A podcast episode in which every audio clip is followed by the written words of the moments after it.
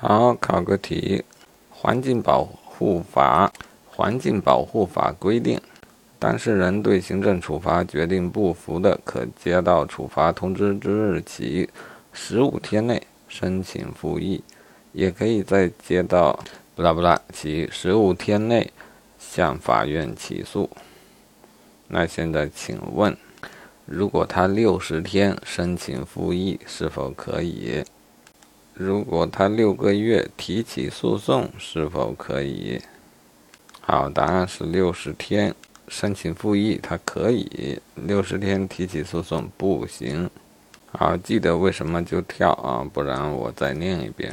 原本的规定似乎都记得，但是就是没搞清这个问题。行政复议法的规定是，行政复议期限为六十天，但还有一句。但法律规定的申请期限超过六十天的除外。总之，行政复议法一出来啊，一切行政复议的期限就拉到至少六十天。其他法律若有高过，嗯，超过六十天的，以超过的为准啊；没有超过的，一律拉为六十天啊。因此，环境保护法中。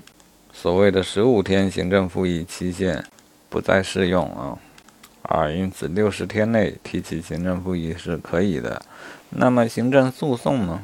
环境保护法中规定了十五天提起行政诉讼，而常规的行政诉讼法里的规定是六个月啊，但也有一句是法律另有规定的除外啊，另有规定从其规定，哪怕是十五天，它也得从。